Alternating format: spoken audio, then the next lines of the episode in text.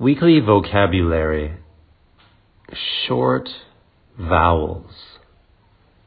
Mat, bun, run, tag, lab, fan, hog, hut, pet, beg.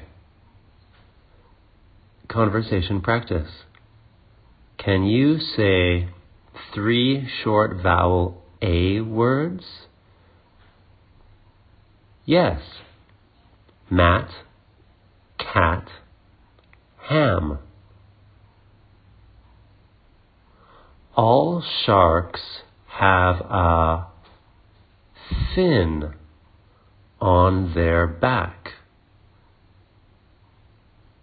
My brother wants a pet dog for his birthday.